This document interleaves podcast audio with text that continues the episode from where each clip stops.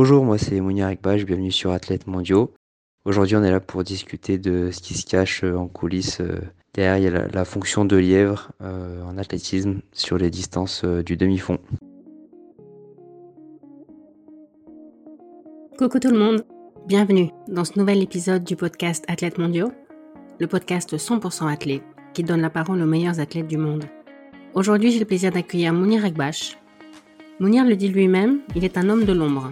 Un homme de l'ombre qui a contribué sur la seule année 2023 à pas moins de deux records du monde et deux records d'Europe.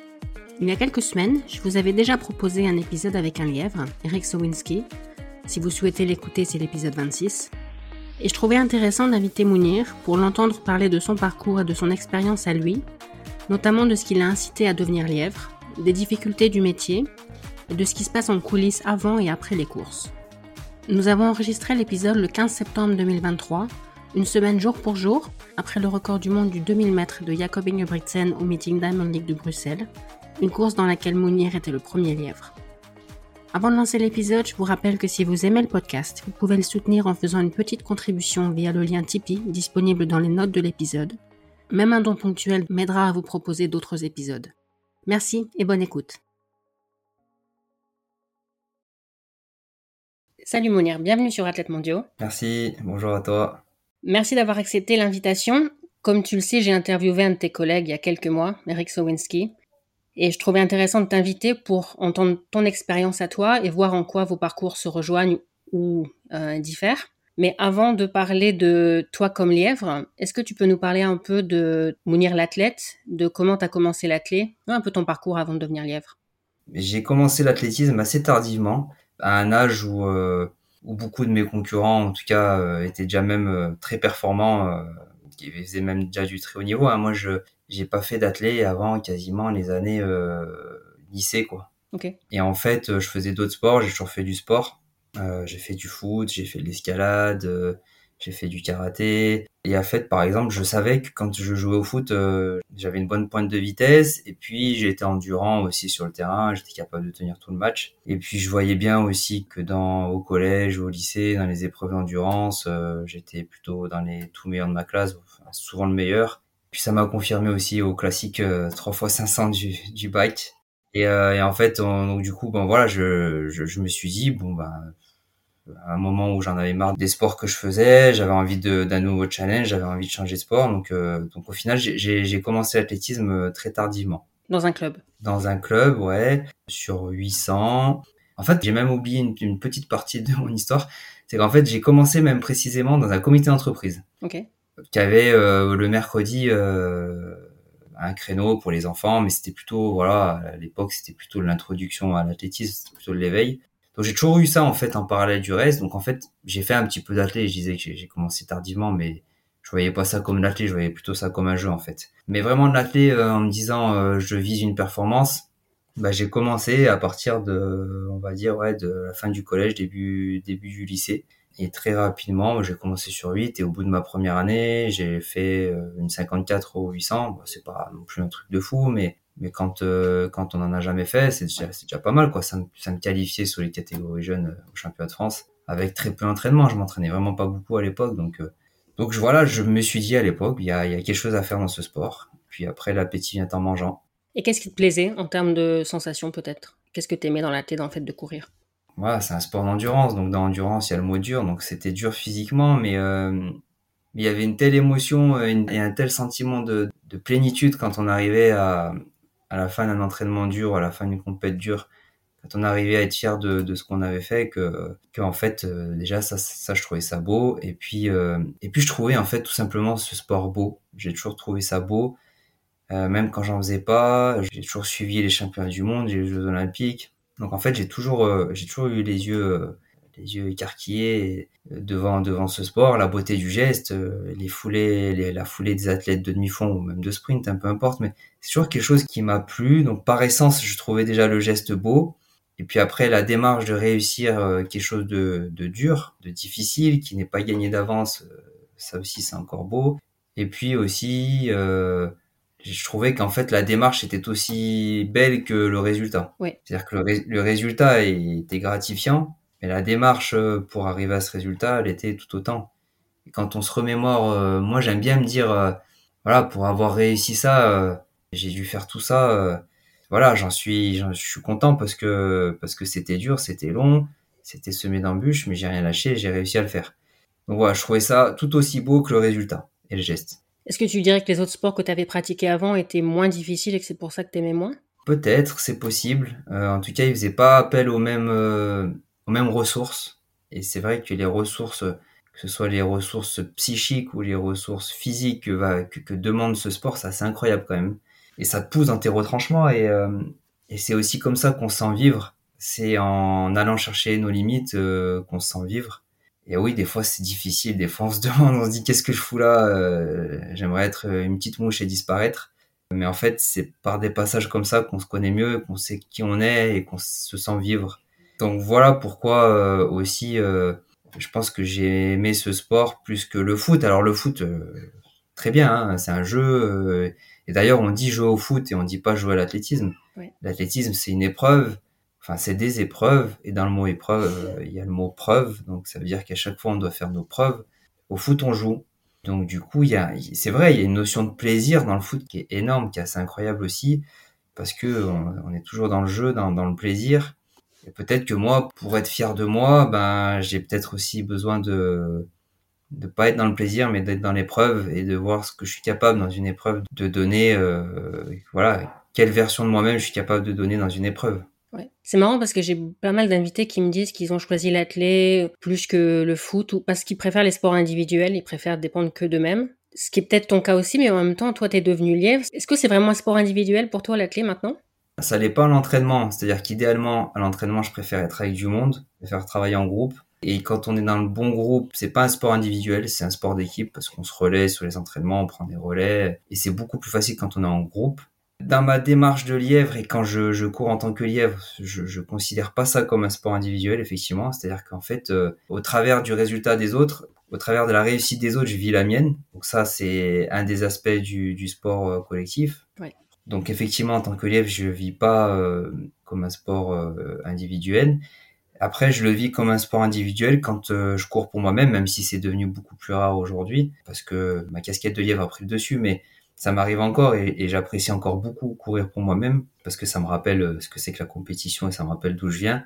Et là, clairement, non, là, je suis vraiment en mode, euh, quand je cours sur une course, malgré tout le respect que je peux avoir pour mes concurrents, tout l'amour que je peux avoir pour mes concurrents qui sont très souvent des amis, entre le coup de pistolet et, et la ligne d'arrivée, j'ai plus d'amis, j'ai plus de frères et, je suis un autre homme. Et là, là, c'est vraiment une course individuelle. Ouais.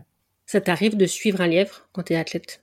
Euh, Oui, ça m'est déjà arrivé. Euh, ça m'est déjà arrivé. Surtout qu'en fait, euh, moi j'aime bien quand je suis athlète, j'aime pas trop me prendre la tête à aller chercher des courses à l'autre bout de, de, la France ou aller systématiquement en Belgique. Enfin, j'adore la Belgique et j'adore courir là-bas. C'est juste que c'est loin et du coup, avec la vie que je mène, c'est un investissement d'aller aussi loin quand je cours pour moi, j'aime bien courir dans les dans les petites compétitions régionales. J'aime bien l'ambiance, j'aime bien j'aime bien ce qui s'y passe. C'est moins de pression, c'est plus convivial. Et donc du coup, bah souvent sur des compétitions régionales, on fait appel euh, à un collègue, à un ami pour nous tirer. Du coup, oui, ça m'arrive de courir derrière les lièvres. Tu dois avoir un, regard différent des autres athlètes de la course. Oui, parce que forcément, j'ai ce qu'on peut appeler un regard d'expert. Effectivement, je sais dire à ce lièvre-là comment il doit faire euh, son travail pour que ce soit le plus lissé possible, par exemple. Euh, je sais lui dire, euh, bah, par exemple, si c'est un 800, je sais lui dire, écoute, ça sert à rien de passer 24 euh, au premier 200. si derrière on pose un 28, alors oui, in fine, ça fait 52. Mais le 52, on s'en fout en fait. C'est la, c'est la façon dont est fait le 52 qui est important. 52 au 400, si on le fait avec un premier 224, on va commencer à produire du lactate et c'est pas bon. Donc voilà, je, je, je, sais dire à un lièvre ce qu'il faut pour que euh, bah, pour que la course, en tout cas pour moi, se passe le mieux. Si ce lièvre il est là pour moi, ça c'est sûr. Et puis s'il est pas là pour moi, je peux quand même aussi donner des, des conseils. Dans son épisode, Eric il disait que pour lui c'était important que les lièvres continuent à courir pour eux-mêmes. Ouais. T'es d'accord avec ça? Je suis d'accord avec lui. Et c'est pour ça que je dis euh, que moi j'apprécie j'apprécie de courir pour moi. On a tendance à dire ce qui est rare et cher. Donc quand on est lièvre, c'est vrai qu'on fait la majeure partie de nos courses pour les autres et pas pour nous. Donc en fait, des moments pour nous, ça devient rare et du coup, ça devient cher. Et ça devient rare parce qu'en fait, euh, on décide d'être lièvre et quand on le décide, ben on, on, se dit pas, moi je suis lièvre à temps partiel ou à, ou à mi-temps ou je fais qu'une partie de la saison. Si on doit compter sur nous, si un meeting nous veut dans deux mois, il doit être sûr que dans deux mois, euh, je suis capable de faire le, le travail et que je serai dispo. Ça veut aussi dire se rendre disponible pendant les périodes de compétition et pendant les jours souvent où tout le monde veut courir. Et pendant ces jours-là, ben, quand tout le monde veut courir et qu'on court pour les, les pelotons, et eh ben, c'est des dates en moins où nous, on peut pas courir pour nous-mêmes. Ouais. Ce qui fait qu'en fait, moi, je, paradoxalement, j'adore maintenant courir pour moi-même. Ça me fait un frisson différent, un stress différent, euh, une adrénaline différente. Mais euh, la difficulté, c'est que j'ai du mal à trouver des dates pour moi. Parce que quand moi, je voudrais courir, ben, c'est souvent des dates où j'ai des, des lièvres à assurer. Donc ça, c'est une difficulté. Alors que je trouve que c'est un besoin qu'un lièvre court pour lui, parce que ça lui rappelle ce que c'est que la, la, course, ça lui rappelle d'où il vient. Puis c'est un excellent entraînement, parce que en fait l'entraînement euh, c'est une chose, la compétition ça reste le meilleur entraînement possible. C'est juste qu'on peut pas faire des compétitions tous les jours à l'entraînement parce qu'on est, cramé. Mais en termes de, de, de spécificité de l'effort, euh, la compétition c'est là où on va vraiment pousser la machine au plus loin. Donc ça reste un excellent entraînement. Donc idéalement j'aimerais le faire plus et je suis tout à fait d'accord avec, euh, avec Eric. C'est quelque chose qu'il faut pouvoir garder, mais c'est aussi quelque chose qui est très difficile euh, à caser dans un planning. Voilà. En préparant l'interview, je suis tombée sur une, une, interview de toi dans laquelle tu dis que en tant que lièvre, tu vis des moments exceptionnels que tu n'aurais pas pu connaître à titre individuel. C'est vrai. Est-ce que tu peux nous parler un peu des raisons qui t'ont poussé à devenir lièvre? Alors, c'est une question qui est très difficile à répondre parce que même moi, quand je me pose la question et je me dis quel est le cheminement qui t'a amené euh, aujourd'hui là où tu es? En fait, il y a une part de, il y a une part de stratégie, il y a une part de choses que j'ai mis en place moi-même pour arriver là. Il y a aussi une part de, on va dire d'aléa. Hein. Des fois, c'est des rencontres qui font, qui font basculer des choses. Euh, des fois, c'est un coup de chance. Euh, on est, on est le bon jour au bon endroit au bon moment. C'est un cumul de pas mal de choses. J'ai toujours été curieux, c'est-à-dire que même quand je courais 100% de mon temps pour moi, j'ai toujours été curieux de, de ce qu'étaient euh, ces athlètes qui étaient capables de, de, de, maintenir des allures quasiment régulières, parfaites, euh, le, suffisamment longtemps pour, pour favoriser la performance. Et d'ailleurs, à l'époque, il y avait Bramsom qui était euh, particulièrement bon là-dessus. J'avais, déjà discuté avec lui. Je peux donner un exemple. Par exemple, la première fois de ma vie que je suis allé voir le meeting de Monaco, j'étais peut-être euh, junior, je pense, qu'il y a les 1000 mètres Hercules, donc je les avais faits. Et je suis jamais retourné voir les résultats, mais je me souviens du lièvre du 1500 mètres, alors j'étais junior, hein, et ça remonte à des années et des années et des années. Je me souviens du lièvre du 1500 mètres élite de Monaco qui s'appelait David Krummenacker. Et je m'en souviens parce que ça m'avait marqué. Donc tu vois, déjà à l'époque, j'étais déjà euh, junior, j'étais à des années-lumière de savoir ce que j'allais faire dans l'année, je venais presque de commencer, je, je m'entraînais très peu, mais j'étais déjà quelque part intrigué par ça. Ouais. Donc j'avais déjà ça en moi, je pense. Et puis après, ce, cette intrigue, cet intérêt, bah, je l'ai mis de côté parce que j'étais 100% dans ma démarche de résultat pour moi-même. Puis j'ai fait ce que j'ai fait jusqu'à un jour où je me suis sûrement dit, euh, ah, plus tard, ça serait bien que tu fasses ça. Et ce plus tard, en fait, il est peut-être aussi arrivé plus tôt que prévu, à un moment où j'avais besoin de m'aérer l'esprit, où j'avais besoin de faire autre chose, où, où j'étais paradoxalement euh, très bien entraîné, très bien préparé, très fort à l'entraînement, mais euh, mais j'arrivais pas à produire ce que je faisais euh, à l'entraînement en compétition. Je me suis peut-être dit ce jour-là, ben c'est peut-être le moment d'en faire un peu plus des lièvres, sachant que j'en avais déjà fait un petit peu. C'est peut-être le moment d'aller découvrir euh, voilà ce que faisait David Kromenacker quand tu as vu ça en junior, de ce que de ce que fait Bramsom. Et à l'époque, on était deux amis, euh, Thomas Larchaud et, moi-même, euh, de, la même région. Enfin, parce que Thomas, il est passé par, la région Rhône-Alpes. Et donc, on, a, commencé à quasiment en faire en même temps. Et c'est à ce moment-là où, bah, avec Thomas, on s'est dit, ouais, il y a peut-être quelque chose à faire. C'est intéressant parce que parce qu'on vit d'autres choses, on vit d'autres moments et, on vit d'autres meetings, des meetings de très très haut niveau. Alors, c'était pas des Diamond hein, qu'on faisait à l'époque hein, avec Thomas, mais déjà on rentrait à l'époque, c'était déjà énorme pour nous. Euh, les meetings de Montbéliard, euh, les meetings de Montreuil, euh, ce genre de, de meetings, c'était déjà pour nous, c'était excellent quoi. Et euh, moi, je suis rentré au meeting de Montreuil, c'est d'ailleurs là-bas que j'ai battu mon record en tant qu'athlète. Mais rentrer dans d'autres meetings euh, de ce niveau-là, bah, c'était déjà excellent pour nous. Et puis ça permettait de côtoyer des grands champions, euh, côtoyer des gens qui nous ont fait rêver, plus petits, plus jeunes. Et donc voilà, déjà là-dessus, euh, tu découvres un autre univers. Et puis ça te donne envie euh, de découvrir plus, d'aller plus loin, de voir ce qui se cache euh, derrière la montagne à chaque fois. Et donc ça te pousse à devenir euh, la meilleure version de toi-même en tant que lièvre pour gravir les échelons. Forcément, on avait toujours en tête la Diamond League hein, et, on avait toujours ce- cet objectif euh, caché ou pas caché du tout, mais mais moi j'y pensais forcément et alors du coup bah à chaque fois tu essayes de pousser la machine pour être de plus en plus fort et arriver à, à, ce moment-là. Et tout à l'heure j'ai parlé de rencontres. Il y a aussi des rencontres qui font que bah justement ces rencontres t'amènent des opportunités. Et puis dans, quand t'es bon à un certain niveau bah ces rencontres-là te permettent de basculer sur le niveau du dessus et ainsi de suite et de t'ouvrir des portes et ce qui fait que bah en fait ma carrière de, lièvre elle est passée de de mes débuts sur des meetings régionaux à des meetings nationaux, à des meetings internationaux, à des meetings de Diamond League en fait. Et ensuite, euh, une fois qu'était rentré en Diamond League, bah, le plus dur c'est pas d'y rentrer, c'est d'y rester.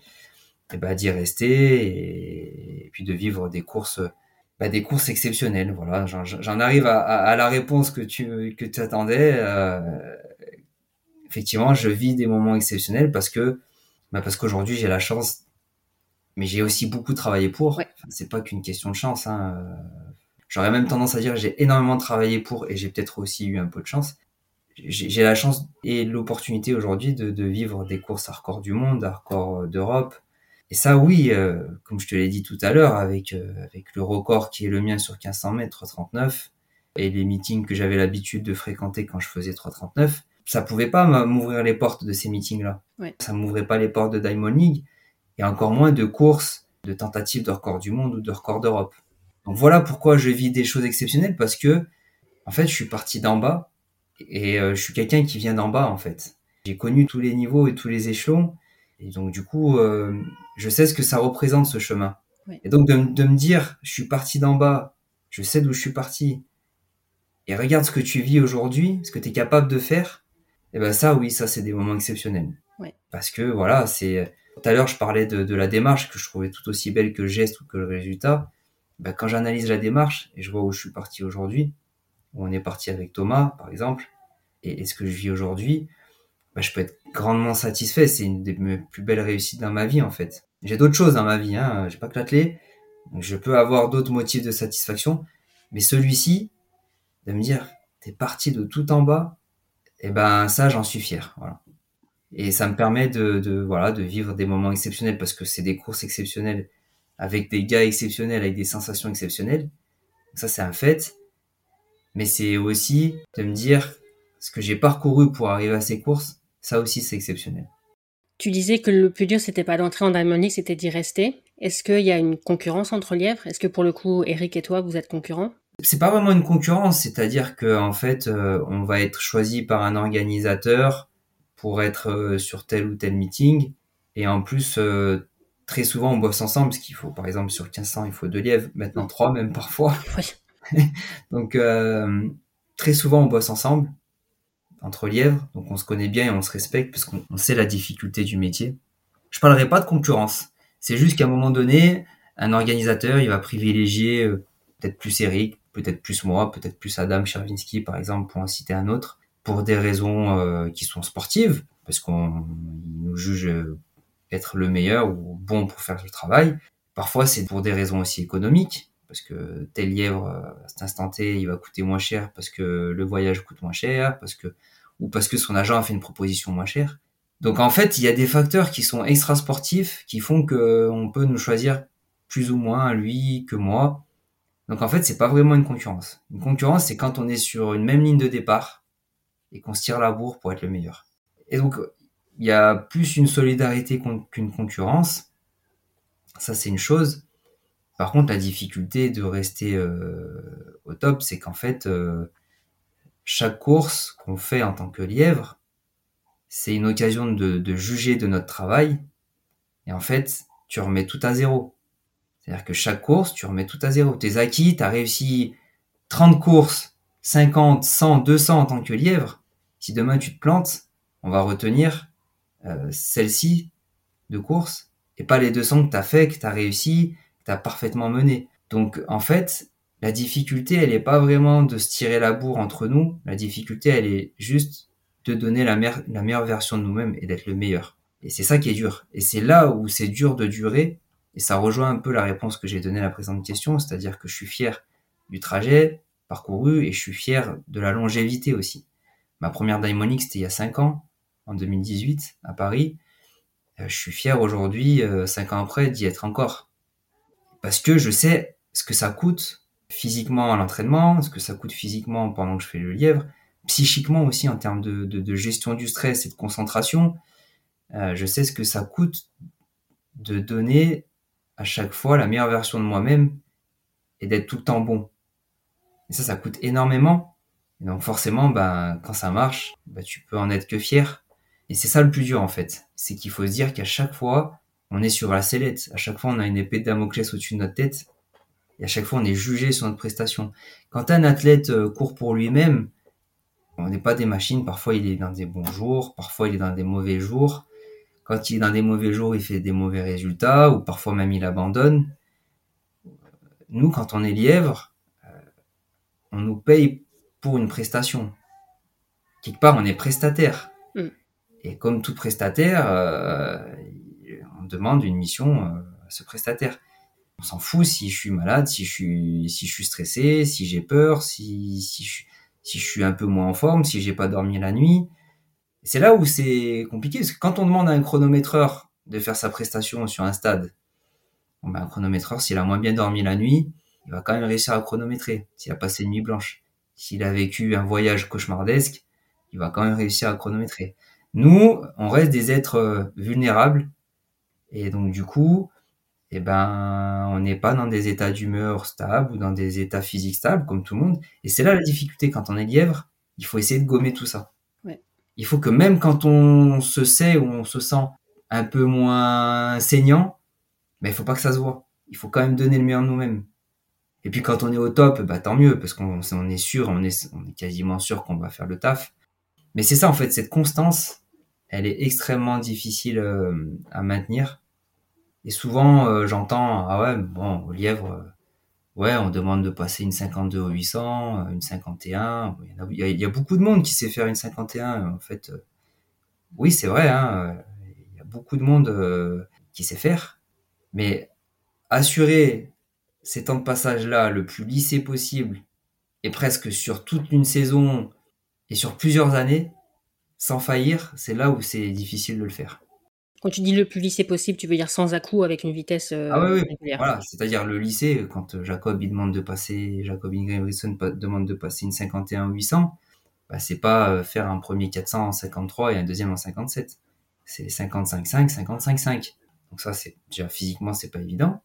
Et puis, il faut être, euh, quand on vient, il faut être sûr qu'on est capable de le faire. Mais sauf que voilà, on reste des êtres vulnérables. Donc, oui, globalement, tu es sûr.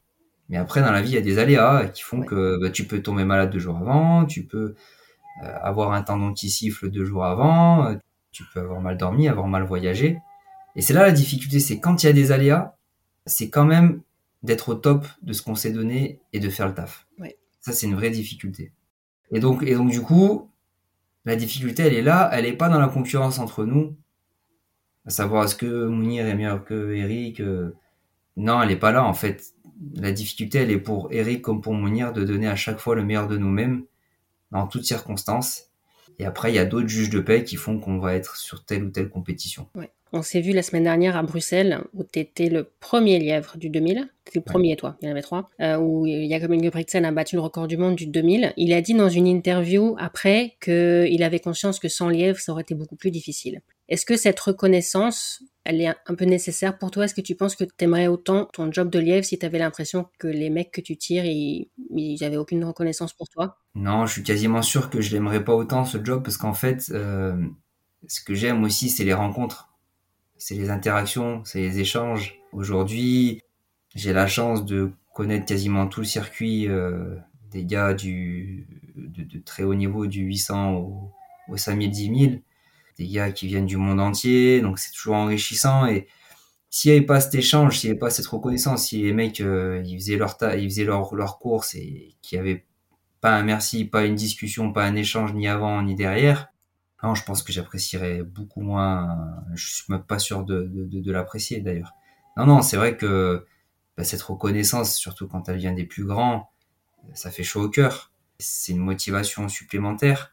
Donc forcément, non non, c'est je trouve que c'est important qu'ils le fassent après aussi, euh, ça montre à quel point euh, ils se rendent compte que le lièvre est une condition absolument nécessaire, certes non suffisante. C'est pas nous qui battons des records, mais ça prouve à quel point euh, la présence d'un bon lièvre est une condition nécessaire. De bons lièvres, parce qu'il en faut plusieurs, c'est absolument nécessaire pour avoir une course à record. On te voit souvent rester sur la piste une fois que tu as terminé ton job pour encourager. Vous êtes beaucoup à le faire ou c'est parce que c'est surtout toi que j'ai le souvenir d'avoir vu faire ça. Je sais pas, euh, je me suis jamais posé la question. Je t'avoue que je le fais euh, c'est sans réfléchir. C'est-à-dire que c'est plutôt euh, c'est vraiment euh, intuitif et, et parce que je suis dans mon truc et je vis le truc à fond et que je veux que les gars ils réussissent quoi parce que je trouve ça beau et que qu'à travers comme j'ai dit tout à l'heure à travers leur réussite c'est aussi la mienne. Ouais je suis vraiment possédé par mes émotions et, euh, et ce que je vis, euh, je suis plus dans la raison, je suis plus dans le rationnel. D'ailleurs, des fois, je me fais un peu virer de la, de la piste. Par qui? Par les juges, parce que parce que je suis quand même considéré comme quelqu'un qui abandonne, donc un abandon. Voilà, faut pas rester devant les caméras et tout.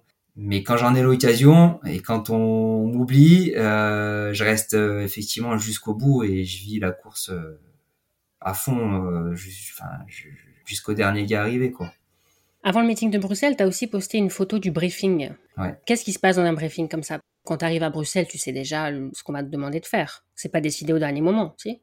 Ben en fait, euh, grosso modo, euh, quand il y a un leader prédéfini quand même, quand on sait que par exemple il y a Jacob Ingebrigtsen sur, sur le 1500 et que les jours d'avant il a dit je vais battre tel ou tel record euh, d'Europe ou du monde, on sait à peu près les allures qui vont être demandées parce qu'on sait ce que c'est que le record d'Europe euh, actuel, le record du monde actuel qui va être potentiellement battu. Donc on sait à peu près les allures demandées. On sait le, but, la target, mais on ne sait pas comment la répartition va se faire. Okay. Des athlètes qui aiment bien courir en négatif suite, à finir fort. Des athlètes qui aiment bien partir vite et résister. Donc en fait, euh, même si on sait plus ou moins ce qui va être demandé, au briefing, c'est les derniers réglages. Des fois, c'est temps de passage, euh, c'est pas la seconde près, hein, c'est centième de seconde près. Et donc, on cale ce genre de choses. Ça, c'est une première chose qu'on cale. Et aussi, on cale si, par exemple, on a des lièvres avec qui on n'a pas l'habitude de travailler ou des athlètes qui sont lièvres d'un jour pour ce jour-là, pour cette occasion, parce que des fois, ça peut arriver, et qui n'ont pas forcément une grande habitude d'être lièvres ou une grande habitude de travailler avec la wave light ce sont d'excellents athlètes, mais qui n'ont pas encore le, ou qui n'ont pas du tout l'expérience du lièvre.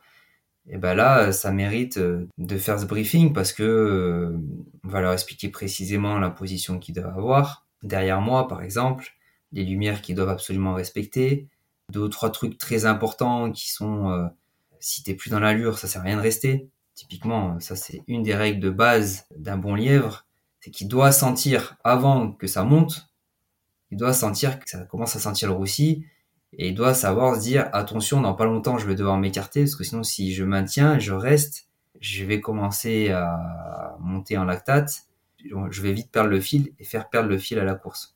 Ou gêner ou voilà gêner gêner c'est ça. Donc en fait euh, bah ça ça mérite d'être réexpliqué à certains athlètes en leur disant allez on t'a dit 1100 mètres par exemple. Idéalement si tu peux faire 1100 mètres c'est top bien évidemment mais si euh, au 1030e mètre, au 1050e mètre, tu commences à sentir que les jambes elles te tiennent plus, ça sert à rien de rester. Écarte-toi. Parce que le plus important, c'est pas les 50 mètres que tu vas faire en plus. Le plus important, c'est toujours d'entretenir cette allure. Est-ce que tu parles à quelqu'un comme Jacob avant une course? Est-ce qu'avec lui tu parles? Est-ce qu'il te dit ce qu'il veut ou est-ce que ça passe par les, organisateurs? Non, non, on parle. Après, euh, moi j'aime bien aussi respecter la concentration des athlètes, évidemment. Mm. Jacob, il, est très professionnel dans ce qu'il fait et donc euh, il est concentré. On parle un petit peu, mais euh, alors c'est pas non plus un grand bavard, mais on parle, oui, mais on parle peut-être un peu plus après la course si on doit parler qu'avant. C'est-à-dire qu'avant, on essaye d'être très professionnel dans ce qu'on fait. Moi, je veux pas le couper dans sa concentration. Je veux pas le couper dans ses rapports à ses proches. Donc, on discute. Euh, on se dit bonjour, ça va, ça va, t'es en forme, euh, voilà, euh, le classique. Mais on va discuter peut-être avant l'échauffement, sur les consignes, parfois même sur la ligne de départ. Ça m'est arrivé une fois, peut-être que qu'il modifie un peu sa consigne sur la ligne de départ, ou par exemple en Silésie, là, en Diamond League Silesia, en Pologne, où on a essayé, euh, il essaye des choses dans le but d'un jour de battre le record du monde du 1500. Et là, on a essayé un, on a essayé une configuration un peu spéciale, c'est-à-dire euh, lui et les lièvres en départ à l'intérieur, donc couloir 1 quoi en gros. Ce qui se fait jamais en fait. Hein. Euh, le favori, les lièvres en général, ils sont plutôt à l'extérieur, couloir 8 par exemple, pour pouvoir se rabattre sur les autres. Ouais. Mais ce qui leur coûte de la distance en plus. Ouais. Donc là, il a choisi de partir à l'intérieur pour parcourir le moins de distance possible et voir s'il y avait un gain marginal là-dedans. Mm. Et euh, donc on a essayé, ça s'est ça s'est bien passé puisque tout le monde était briefé, les athlètes, les autres athlètes aussi, donc il n'y a pas eu de bousculade, il n'y a pas eu de, de, de, problème. Et là à ce moment-là sur la ligne de départ, on discute aussi parce que la ligne de départ elle est un peu en courbe. Donc par exemple moi je lui ai dit qu'est-ce que tu préfères Jacob? Est-ce que tu préfères que je tire tout droit? Ou est-ce que tu préfères que sur les premiers mètres euh, je suive euh, la courbure? Voilà c'est ce genre de choses. En fait, c'est ce genre de réglage. Et après la course, euh, bah, c'est un peu plus détendu. Euh, voilà, on a fait notre taf, tout le monde est content. Euh, et là, on peut se permettre d'échanger un peu plus. Mais vraiment, avant la course, c'est très professionnel. Ça reste très professionnel. Je vous ai vu ensemble à Bruxelles, là où il n'y avait pas de caméra, rien du tout. Et c'est vrai qu'on sent que, je ne sais pas ce que vous vous êtes dit, mais que vous êtes potes et qu'on sent le respect mutuel. Et c'est pas juste quand il y a des caméras ou quand ou il dit pas juste ça en interview pour parce qu'il se dit qu'il doit le dire. Non, non, ouais, parce qu'en fait, Jacob, c'est pas quelqu'un qui, qui, aime bien qu'on lui impose des choses. Je pense que c'est quelqu'un qui, quand il doit dire quelque chose, s'il a envie de le dire, il le dit. Puis s'il a pas envie de, de, de, le dire, il se force pas. Donc je pense que quand il le dit, ça vient, ça, ça vient du cœur. Et euh, effectivement, euh, enfin, la quasi-totalité de nos échanges, elles se font en caméra. Et oui, il y a un respect, effectivement. Euh, il y a un respect euh, mutuelle. Euh, et euh, c'est vrai qu'on n'a pas besoin de le montrer. Voilà. Moi, j'ai pas besoin de, de, même si des fois j'aime bien prendre des souvenirs, des photos avec lui, un souvenir. Euh, je me dis le jour où ça arrête, j'aurai des souvenirs, j'aurai des photos, je pourrais montrer à mes enfants ce que j'ai fait avec le record du monde, le record d'Europe, avec le recordman du monde. Mais on n'est pas forcément dans la démonstration en fait. C'est-à-dire que les photos, je les prends pour souvenir. Je suis pas là à être dans la démonstration et lui non plus. Donc, euh, c'est plutôt sincère. Dans une interview, tu as aussi dit ce qui est important, c'est de sentir les choses et d'être capable de se mettre dans la peau des autres athlètes. Qu'est-ce que tu appelles se mettre dans la peau des autres athlètes? Eh ben, en fait, euh, la meilleure façon de, rendre une prestation euh, de qualité, c'est de savoir ce que c'est que la qualité. Et quand tu as été athlète, que tu as fait du 15, du 1500 mètres, pardon, par exemple, tu sais, par exemple, que euh, tu as un objectif chronométrique. Ton objectif chronométrique, tu le scindes dans plusieurs segments de course. Par exemple, il y en a qui ont une approche euh, en 3 fois 500 mètres sur 1500 mètres. Il y en a qui ont une approche en plutôt 1100 mètres avec un dernier 400. En tout cas, il y a une règle de base, c'est que si dans la première partie de course, tu as de l'acide lactique déjà qui commence à monter, tu sais que tu vas pas finir, ou en tout cas tu vas finir dans, en mauvaise posture. Et donc, quand tu sais ça, tu sais qu'une des règles de base du 1500, c'est de rester en aisance et de pas faire monter le lactate le plus longtemps possible et se préserver jusqu'au dernier 400 pour tout donner sur le dernier 400. Quand tu sais ça, bah, tu sais qu'en fait, euh, si tu vas faire partir les athlètes trop vite sur un premier 200 ou sur un premier 300, sur un premier 400, tu vas leur couper les jambes, tu vas leur scier les jambes. Le lactate va commencer à monter et puis ils vont arriver au 1000, ils vont être pas terribles et puis au 1100, bah, voilà. Donc quand tu as cette science de la course, tu sais si toi tu étais dans cette course que tu aurais besoin. Ouais. Et donc du coup cette science, bah, tu la mets au service des autres. C'est pour ça que par exemple, j'ai toujours tendance euh, au début de mes missions de lièvre à, à calmer le peloton dans le premier 100 mètres. Parce que si je les calme pas, ben tout le monde part trop vite. Et du coup, euh, bah, ça tire la course euh, vers une allure trop rapide, ce qui a tendance à, à pas forcément être à l'avantage euh, des athlètes. Ok. Tu disais tout à l'heure que tu n'avais pas que l'athlète dans la vie, tu es aussi euh, ingénieur. Qu'est-ce qui a fait que tu as décidé de faire les deux en parallèle et, de pas choisir? Est-ce que c'était parce que tu pensais que c'était trop risqué ou est-ce que c'était parce que tu avais besoin de cet équilibre dans ta vie? Bah, Un peu des deux. Je pense que euh, j'ai toujours été lucide euh, sur l'athlétisme, c'est-à-dire que j'ai toujours su que pour en vivre pleinement, de façon sécurisée, faut l'être vraiment parmi les tout, tout meilleurs mondiaux ou européens. Enfin, quand je dis sécurisé, c'est-à-dire euh, demain je vais m'acheter une maison, on m'accorde un prêt, Ouais. par exemple. Quand tu es athlète, euh, on sait tous que la vie d'athlète, euh, elle est faite d'aléas, elle est faite de blessures, elle est faite de, de périodes de méformes parfois, euh, et que si je compte que sur les prize money de, de course, ben, c'est aléatoire. Oui, je les ai quand je fais un travail de qualité, quand je suis en forme, mais si je suis blessé, demain, je les aurai pas. Mm. Déjà arrivé d'être blessé sur une saison d'hiver. Enfin, je, je me suis blessé en fin de saison d'été. Bah, toute la période d'hiver derrière, j'ai pas fait de lièvre du tout pour me remettre en forme. Bah, si je comptais sur l'athlétisme pour vivre, bah, j'aurais euh, fait rentrer ces mois d'hiver 0 euros. Ouais. Donc en fait, ce côté euh, financier qui est pas forcément sécurisant pour un athlète de mon niveau, déjà, ça me refroidit à faire que de l'athlète. Ok. Ça, c'est une chose. Après, on peut, si j'avais la possibilité de faire que de l'athlé avec des contrats euh, qui sont qui sont indépendants de de s'aligner sur une course, c'est-à-dire des sponsors qui disent voilà moi sur quatre ans je vais te donner euh, tant de dizaines de milliers d'euros par an et c'est pas conditionné par le fait que tu vas prendre le départ ou pas. Ouais. Là, si j'avais cette possibilité-là, je, je, je vivrais de l'athlé parce que ça reste ma passion, ça reste ce que j'aime faire? Et je, je vois pas pourquoi je m'en priverais, au contraire. Mais c'est compliqué d'avoir ce genre de, climat financier favorable dans l'athlétisme. Et donc du coup, pour sécuriser la chose, euh, pour avoir un esprit plus serein, pour moi et ma famille, je préfère, euh, je préfère avoir un à côté qui est solide. euh, et puis aussi qui me permet de préparer. J'ai toujours eu aussi cette cette notion de de pas mettre les œufs dans le même panier parce que l'athlétisme, ce que je vis aujourd'hui, je pourrais pas le vivre à 50 ans. Voilà. Et donc, euh, donc à un moment donné, même si j'en ai pas envie, même si aujourd'hui je suis au top de ma forme, et je ferai tout pour repousser ce moment, un jour je devrais arrêter. Et du coup, il faut préparer l'avenir. Et moi, euh, j'ai commencé l'athlétisme tard. Donc j'étais déjà dans un processus de longues études quand, quand j'ai commencé l'athlétisme. Et à aucun, enfin, pour moi, il était hors de question de mettre euh, les études de côté pour favoriser l'athlétisme. Donc en fait, j'ai toujours vécu avec ça à côté. Et du coup, je me dis, bah, une fois que j'ai mon diplôme, quand je l'ai eu, je me suis dit, ben, est-ce que tu fais que ça? Ou est-ce que tu, bon, c'est bon, t'as un diplôme, t'as sécurisé le truc, est-ce que ça vaut pas le coup de faire que ça? Et j'ai quand même essayé à un moment. hein. Ok. C'est-à-dire que euh, j'ai essayé pendant six mois parce que j'avais réussi à trouver les ressources financières pour. J'avais réussi à trouver un sponsor pour. J'avais essayé pendant six mois de faire que ça. Et en fait, faire que ça, c'était trop. C'est-à-dire que j'avais besoin, euh, de penser qu'à l'athlé euh, toute la journée, c'était trop. Et ça te demandait aussi d'enchaîner les meetings C'est ça aussi qui faisait que c'était Bah, pas c'était même pas, c'est vrai, tu peux plus enchaîner les meetings, mais en fait, c'était juste que les journées, j'ai trouvé très longues. Mm. C'est-à-dire que entre les deux, les deux entraînements, euh, pff, ah, tu rouilles un peu, comme on dit, quoi. Tu vois, tu, ma vie, je la trouvais pas cadrée, en fait. Et mon cerveau, je pense qu'il a besoin aussi d'être alimenté, d'apprendre des choses. Je tournais un peu en rond. voilà. Donc c'est vrai qu'à l'entraînement, bah, j'étais fort. Hein. Euh, forcément, t'es frais, euh, t'es dispo, euh, t'as pas de charge mentale. donc à l'entraînement, j'étais, j'étais, j'étais à cette période vraiment très fort. Mais il manquait un truc dans ma vie.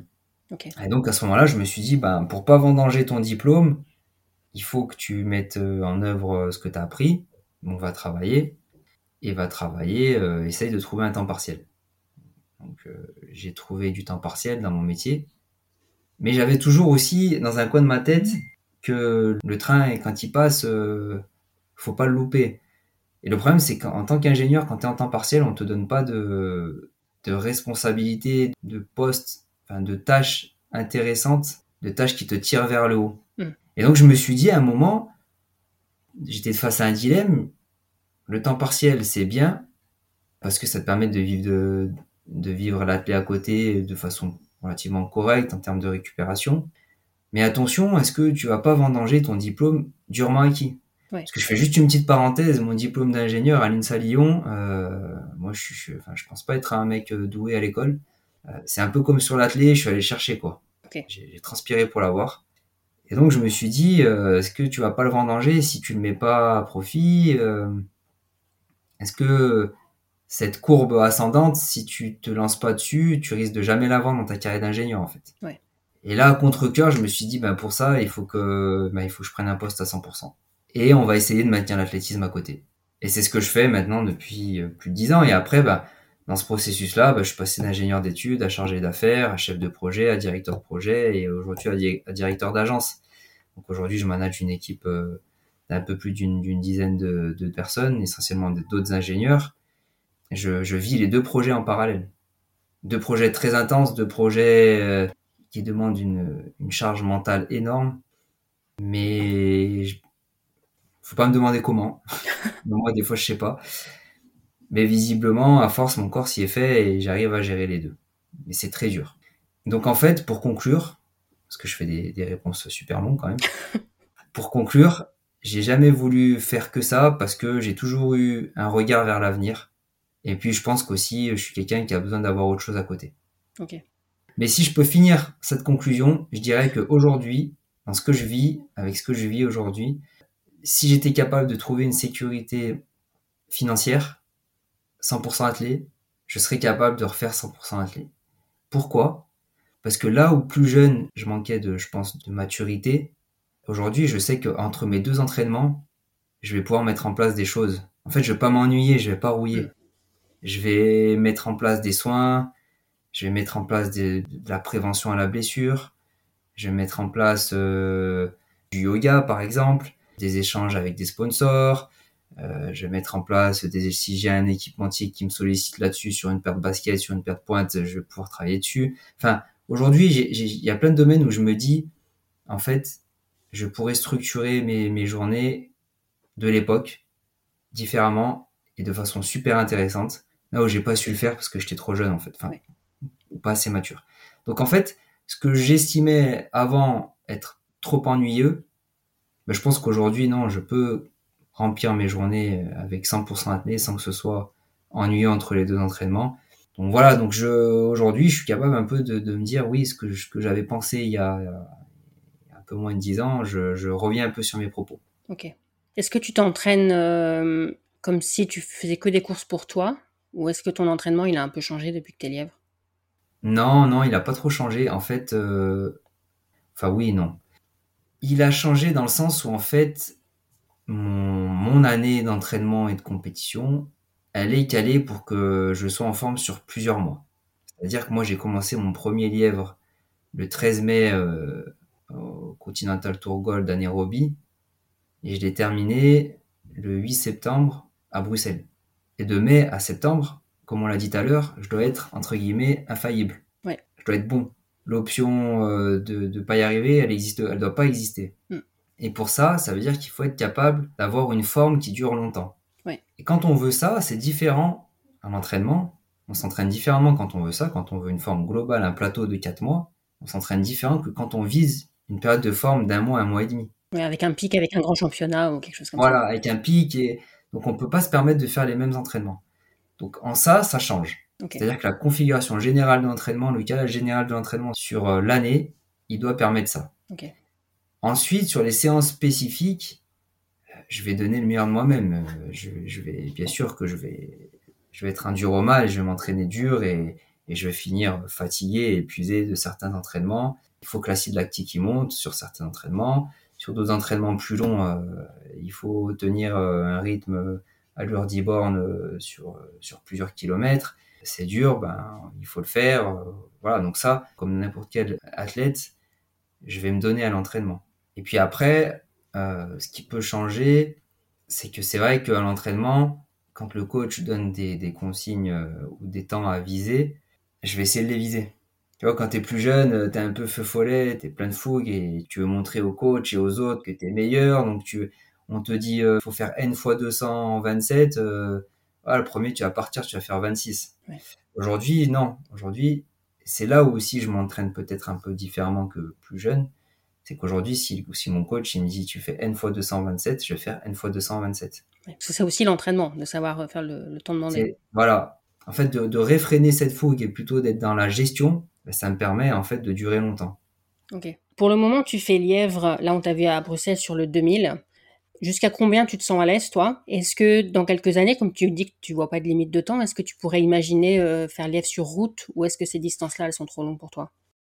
Non, non, c'est euh, c'est quelque chose que j'imagine euh, comme un potentiel. Ok. Alors là, vraiment, la piste, c'est mon premier amour. C'est ce que je trouve plus beau dans l'athlétisme.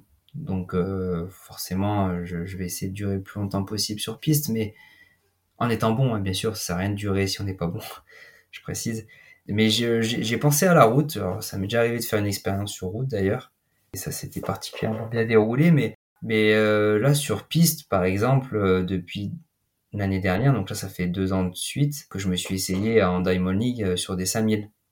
Et euh, je suis tout aussi à l'aise euh, que sur euh, du 1500, voire même peut-être même un peu plus des fois Tu vas jusqu'à quelle distance sur 5000 pour être sûr d'être totalement propre sur des allures euh, de record du monde. hein. En tant que premier lièvre, je suis certain de chez certains et je suis 100% sûr d'être propre jusqu'au 1300. Ok. Après, euh, je peux peut-être aller un peu plus loin, mais à voir selon les conditions météo, s'il y a du vent, s'il fait chaud, s'il fait froid. Mais jusqu'au 1300, j'assure le truc, ça c'est ça c'est certain. L'année dernière, par exemple, à Bruxelles, où c'était pas des allures de record du monde, c'était des allures de world leading, mais c'était quand même un frein d'enfer. Hein. C'était 12,46 euh, au... c'est gagnant 12,46 quand même au, au 5000. J'ai fait 1500 mètres. Ok. Donc voilà, c'est entre 1300 et 1500. Et euh, là, je suis à l'aise, par exemple. Et je suis tout aussi à l'aise que sur un 15. Donc en fait, je me dis que bah, sur du plus long, je peux être euh, aussi capable de faire des choses plus tard. Est-ce que quand tu es dans un mauvais jour, t'as pas tendance à aller trop vite? Parce que comme tu sais que tu es dans un mauvais jour, tu as l'impression que tu dois faire un effort plus important et du coup, tu te retrouves à aller trop vite. Je sais pas si ma question est très claire. Est-ce que si je suis dans un mauvais jour, j'ai tendance à partir vite? Bah parce qu'en fait, comme tu te sens dans un mauvais jour, tu es peut-être moins bien, tu es malade ou quelque chose comme ça, et du coup, tu fais un effort plus conséquent parce que tu penses qu'il est nécessaire et tu te retrouves du coup à aller trop vite. Non, ça m'est jamais arrivé. Alors, aujourd'hui, il y a deux cas. Quand il y a la wave light, de toute façon, il faut pas aller plus vite que la musique, même si ça, ça peut arriver chez certains lièvres qui, qu'ils aillent devant le, le bleu. Je sais pas trop pourquoi, mais moi, quand j'ai ça, de toute façon, il n'y a pas le choix. hein. Le rythme, il est donné, donc faut le suivre. Enfin, faut, faut essayer de, de le suivre le plus proprement possible. Quand il n'y a pas la wave light, bah, forcément, c'est un peu plus compliqué. Mais moi, j'ai appris à faire 100 de- pendant plusieurs années, donc je sais faire. Et euh, je vais pas plus vite, je pars pas plus vite parce que je sais qu'au contraire, si je pars plus vite, comme je l'ai dit tout à l'heure, ça va me pénaliser moi-même. Mais ça peut être en termes de sensations. Si tu es malade et que du coup tes sensations. Non, sont bah en fait, euh, ça, ça m'est arrivé une fois d'être particulièrement malade, ça s'est pas vu. Hein. Euh, personne ne le savait, j'ai quand même fait mon taf, c'est juste que le jour d'après, j'ai cru que j'allais crever. Ça m'est arrivé d'être malade, mais euh, à presque 39-42 fièvres. Et ce jour-là, euh, bah, avec la, la, la crainte, la peur, l'adrénaline, j'ai réussi à faire ce que je devais faire sans partir vite et en étant presque quasi parfait dans ce que j'ai fait. Alors après, voilà, fallait pas regarder l'après, hein, parce que l'après, c'était autre chose. Mais ce jour-là, non, je suis pas parti vite. Par contre, ce qui peut arriver, un jour où t'es moins bien, moi, j'essaie toujours de partir sur l'allure de toute façon, de pas partir trop vite. Par contre, un jour où tu es moins bien, tu te rends compte que sur une allure donnée ou d'habitude, sur un début de course, tu es très à l'aise, bah là, t'es pas aussi à l'aise que d'habitude. Donc en fait, c'est plutôt à allure donnée, j'ai, si je suis dans un bon jour ou un mauvais jour, j'ai pas les mêmes sensations. Mais j'évite, en tout cas, de toujours de partir vite, que je sois en forme ou pas en forme. Voilà. C'est vraiment de partir sur l'allure. Est-ce que tu as l'impression que depuis qu'il y a la wave light, le métier de lièvre est moins respecté? Parce que les gens se disent, bah, bah, avec la wave light, n'importe quel athlète capable de faire le chrono serait capable de faire lièvre. Je pense pas que c'est moins respecté parce que ces gens-là qui pensent ça, ils vont vite se rendre compte qu'ils ont tort. Dans le sens où, en fait, euh, malgré la wave light, quand euh, on n'a pas l'expérience du lièvre, la wave light, elle garantit pas tout. Parfois, elle peut tomber en panne. Ça t'est arrivé? Ça m'est déjà arrivé, moi. Bah, euh, je parlais de Bruxelles l'année dernière sur 5000, où euh, au bout de, je crois, euh, 500 mètres de course, j'avais plus de wave light. Mais je connaissais mes temps de passage par cœur. Donc du coup, j'ai réussi à m'en sortir grâce à ça. Et puis quand elle est réapparue, j'étais pile dessus. Ça, ça prouve que la wave light, c'est une aide, mais elle fait pas tout.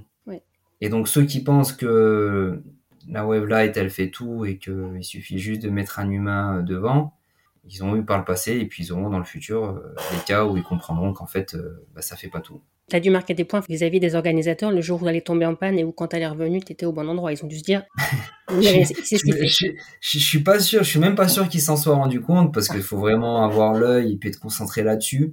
Moi, forcément, j'étais plus que concentré là-dessus. Mais j'en ai parlé, euh, par exemple, après à Abrahamson, euh, qui gère la Wave Light euh, sur les Diamond League.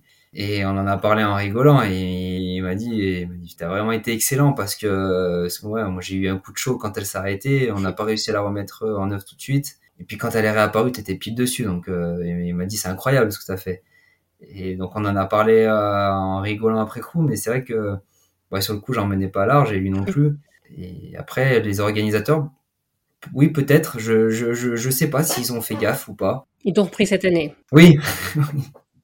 Oui, oui.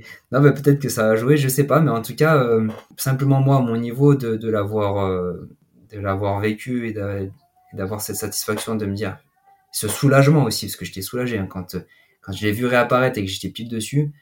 Euh, ouais, c'est, c'est, c'était fort. Si la wavelight, elle déconnait entre guillemets, tu te rendrais compte, je suppose. Après, ça dépend. Le degré d'erreur? Ouais. Alors, en fait, comme je l'ai dit tout à l'heure, malgré le fait qu'il y ait la wavelight, moi, j'apprends les temps de passage par cœur. Si jamais, si elle, euh, si elle fait défaut. Et donc, du coup, même s'il y a la wavelight, je vais quand même checker les temps de passage. Et je vais me rendre compte de s'il y a un souci. Alors, ça m'est jamais arrivé. En général, elle est plutôt bien réglée. C'est pas en général, elle est tout le temps bien réglée. Jusqu'ici, en tout cas. J'espère pas que ça, ça m'arrivera un jour parce qu'après, il y a toujours le dilemme.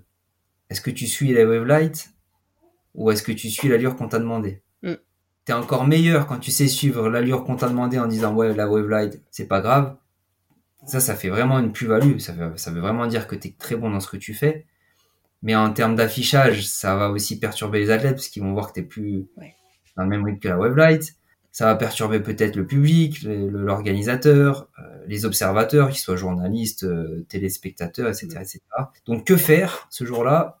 Je sais pas j'espère que ça n'arrivera jamais on va faire confiance à la technologie en tout cas, je suis capable de m'en rendre compte s'il y a un écart entre les temps de passage demandés et la wavelight. Par contre, qu'est-ce qu'il faudra faire si ce jour-là arrive? Je ne sais pas te répondre. Je l'aviserai.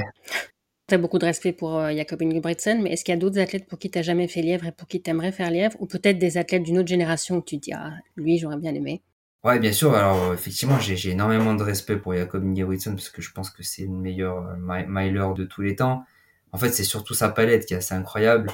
Il est fort du cross euh, au 1500, au 10 000, au 5000. Oui, clairement, j'ai un énorme respect pour lui et j'ai aussi un énorme respect bah, pour les pour les athlètes aussi qui sont pas forcément euh, recordman du monde, qui sont pas forcément recordman d'Europe, qui sont pas forcément euh, champions du monde, qui sont aussi dans les pelotons et qui donnent aussi le meilleur d'eux-mêmes et qui, qui, ont la chance ou la malchance de, de tomber sur des, des, des, des, là on est sur des générations incroyables.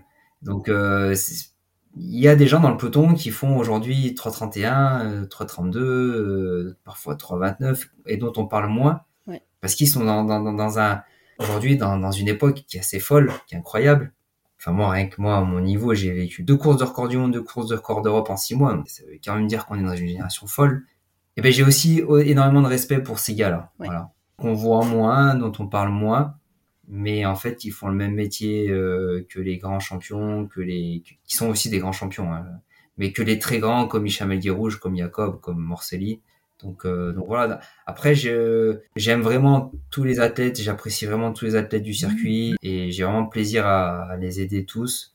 C'est sûr, ben il y a des athlètes qui impressionnent plus, comme Jacob, comme Guerma, Mesha Guerma par exemple, ou Sofiane El Bakali, mais j'étais pas là à cette époque-là, mais des athlètes comme Elguy Rouge euh, ou comme Morcelli, c'est aussi des légendes que j'aurais adoré aussi pouvoir côtoyer en tant que lièvre. Donc oui, forcément, si on pouvait, si je pouvais voyager dans le temps, euh, je te, je te dirais ça. Et puis sinon, euh, des athlètes que j'ai jamais livrés parce qu'on fait pas les mêmes distances, des gars comme Eliud Kipchoge ou Kenenisa Bekele qui sont des légendes aussi. Oui, j'aurais aimé les, les, les côtoyer. Le steeple, c'est pas une option pour toi? Non. Je pense que je ferai un très mauvais stipler et un très mauvais lièvre par conséquent sur cible. Non, je pense que sur les barrières, c'est pas mon truc. Hein. Je dois pas être. Euh, j'ai une souplesse, euh, une souplesse articulaire au, niveau du bassin qui doit pas permettre euh, une grande économie de course sur ce type, je pense. Ok. Il y a une question que je pose à tout le monde. Ce que j'aime dans l'athlète, c'est son côté universel. Qu'est-ce que toi t'aimes le plus dans l'athlète Ça fait partie, ça fait partie effectivement de ce que j'aime le plus. C'est que quand je vais dans des grands meetings, en quelques minutes ou sur une même table, euh, je suis en train de discuter avec euh, avec un gars qui vient de Nouvelle-Zélande, euh, comme Samuel Tanner, avec un gars qui vient du Canada, comme, comme notre ami Thibouteau, avec avec un avec un Kenyan, euh, ou voire deux, ou voire trois, avec euh, avec des Anglais comme Josh Kerr, comme Whiteman, euh, avec des Américains comme comme Grant Fisher. Enfin, ouais, tu peux être sur une table et parler de la même chose et tout le monde se comprend parce qu'on parle le même langage, on fait le même sport, le même entraînement. Et en fait, tu viens du monde entier, tout le monde vient du monde entier, mais tout le monde parle le même langage. Et c'est assez incroyable comme comme sensation. Et euh, de se dire qu'aujourd'hui, même si j'y suis jamais allé, mais qu'aujourd'hui je suis invité euh, en Nouvelle-Zélande, euh, comme en Éthiopie, comme au Kenya, comme aux États-Unis, c'est fort, quoi. Et je pense que c'est vraiment une des choses que je retiendrai le plus quand ça s'arrêtera. C'est ce côté universel, effectivement. Et par exemple, moi, dans mon métier, je parle pas anglais aujourd'hui en tant qu'ingénieur. Et j'adore parler anglais quand je suis en meeting il faut toujours un petit temps pour que ça, pour que je sois totalement fluent, comme on dit. Enfin, je suis pas fluent, mais pour que mon cerveau il se mette vraiment en, mode euh, c'est bon, euh, en anglais euh, ça roule. Mais quand je le suis, ça me fait plaisir, j'aime bien. Mais ouais, ce côté universel et puis voyager aussi. Alors oui, on va pas faire des visites quand on voyage. Ce qu'on voit le plus, c'est l'aéroport, l'hôtel, le stade. Mais moi, j'essaie toujours de trouver une heure ou deux et des fois, j'utilise le footing de récup le lendemain de la course pour aller faire, euh, pour visiter les lieux, m'imprégner, voir comment les gens vivent. Donc en fait, c'est vrai qu'on voyage pas pour faire du tourisme et on voyage pour des délais très courts sur des destinations très lointaines. Mais c'est déjà, enfin, c'est vraiment des paysans. Enfin, par exemple, le Kenya, euh, Nairobi, le 13 mai, euh, je suis arrivé deux jours et demi avant. Je suis reparti le lendemain. Donc, je suis resté, allez, grosso modo, entre 3 et 4 jours, 4 jours sur place. Mais j'ai l'impression qu'il s'est passé euh, tellement que c'est différent, tellement que tu vois des choses dépaysantes. Ne serait-ce que courir dans un stade qui est différent, dans une organisation qui est différente de ce qu'on voit pas en Europe, en Occident en tout cas. Euh, j'ai l'impression d'être parti euh, deux semaines. Donc ça, c'est vraiment fou, hein, c'est vraiment incroyable à vivre. Est-ce que tu fais partie des gens dont je fais partie qui, quand ils sont dans l'avion et qu'ils atterrissent dans une ville, cherchent une piste depuis leur place d'avion? Il y a que moi qui fais ça ou tu fais pareil? Non, non, non, je... Je me sens moins seul. Ouais, non. J'avoue que quand je vois des, taches oranges euh, au sol, euh, je regarde tout le temps, effectivement.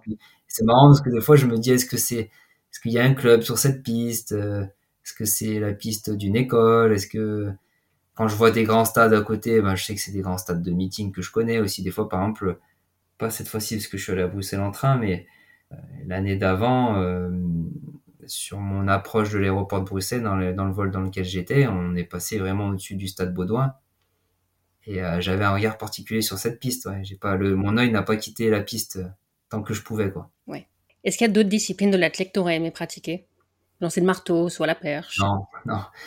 Non, les lancers, euh, c'est pas vraiment. Bon, c'est, c'est, pas mon truc. Déjà au collège, quand j'en faisais, j'étais particulièrement nul. Et puis, sans parler de, de capacité, c'est pas quelque chose qui me transcende. Ok. Par contre, athlétiquement parlant, enfin, voilà, pousser un objet super loin, je peux tout à fait comprendre, et j'ai, j'ai, je dis pas ça du tout avec condescendance, attention, je peux tout à fait comprendre que ce challenge-là, euh, il puisse plaire. C'est pas, c'est pas celui qui me plaît le plus, par contre, euh, je reste quand même dans le truc aller vite. Moi, par exemple, aller le plus vite possible. Ce combat contre le, chrono me plaît plus que tout. Et donc, tant qu'à faire, je me dis, si j'avais dû faire autre chose, bah forcément euh, du sprint, quoi. Il y a la discipline reine du sprint, hein, le 100 mètres, mais tout ce qui se passe du 100 au 4H, euh, c'est quelque chose qui me plaît. Enfin, quand il y a les championnats du monde, je regarde tout, quoi. Alors oui, je regarde aussi la hauteur, je regarde la perche, je regarde les lancers aussi, hein. Mais j'ai quand même un petit truc pour les courses, en plus. Et si tu pouvais prendre la vie de quelqu'un d'autre pendant 24 heures, qui que ce soit, tester une autre vie ou dans la peau de quelqu'un d'autre? D'un athlète?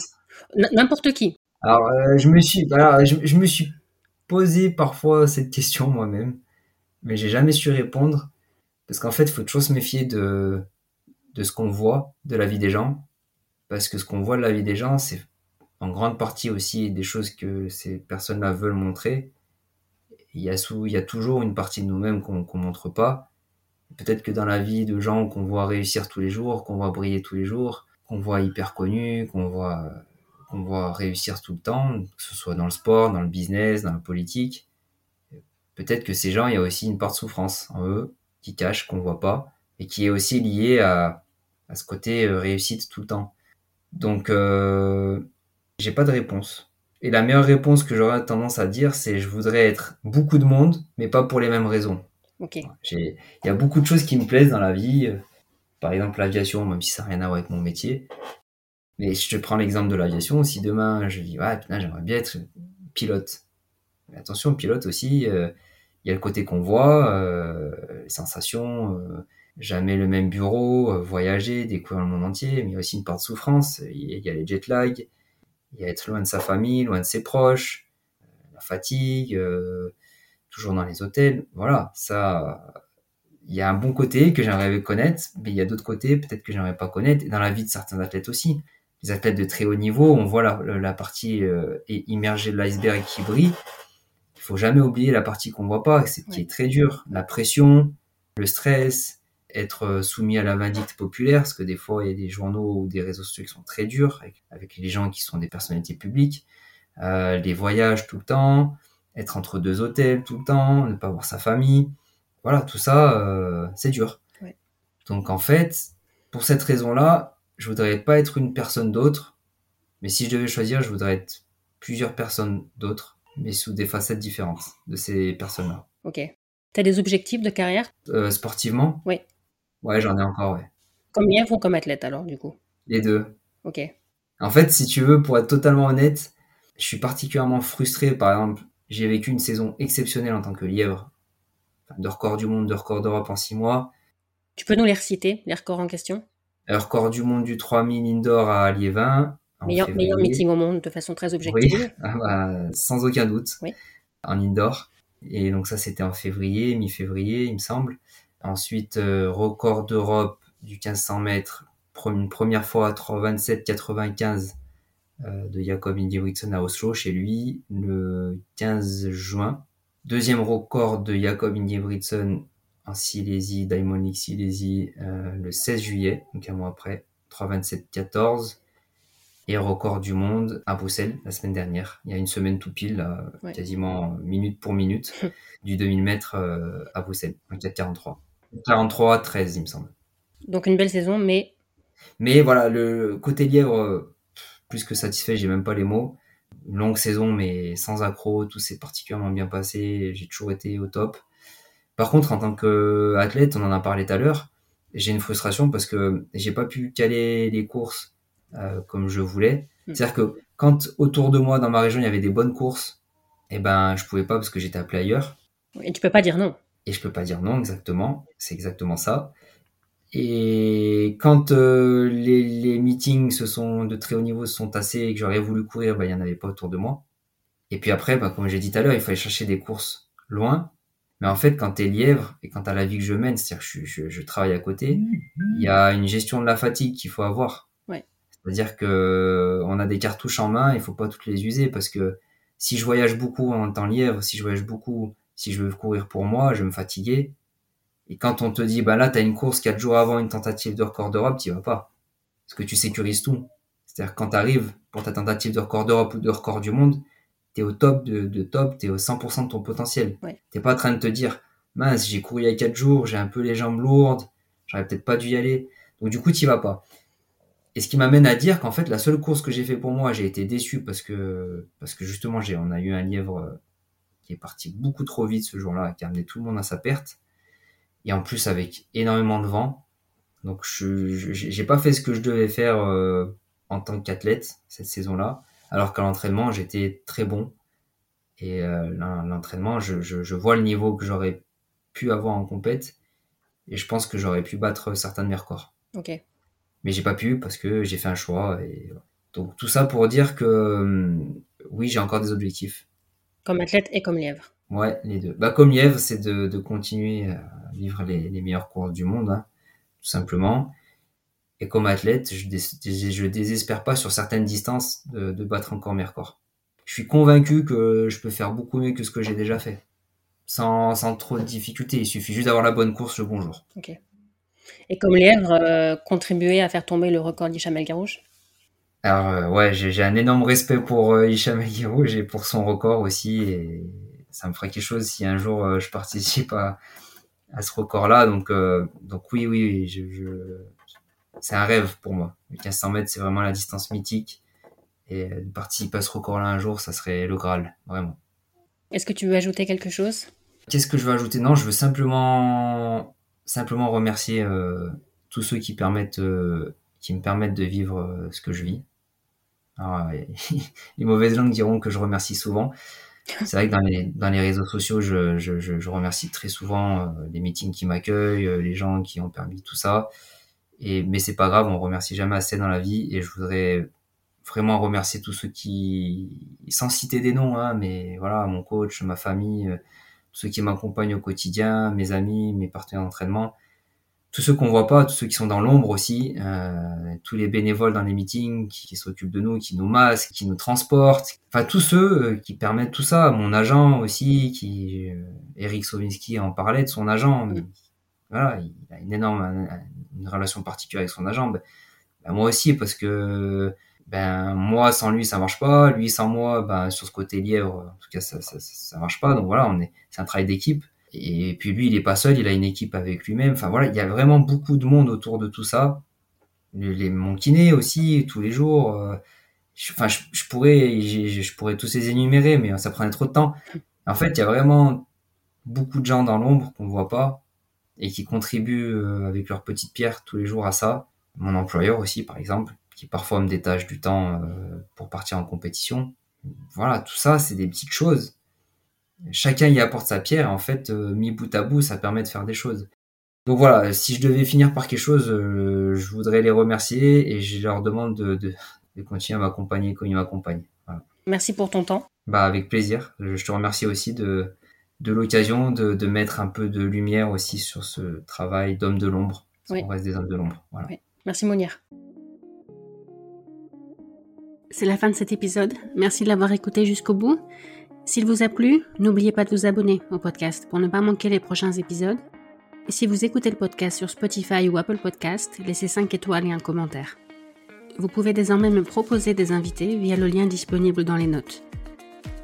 Et vous savez cet ami passionné d'athlète qui a regardé les mondiaux de Budapest et qui vous tague toujours dans des publications quand tel ou tel athlète a battu un record du monde ou fait une super perf Pensez à cet ami. Envoyez-lui le podcast Athlètes mondiaux. À la semaine prochaine.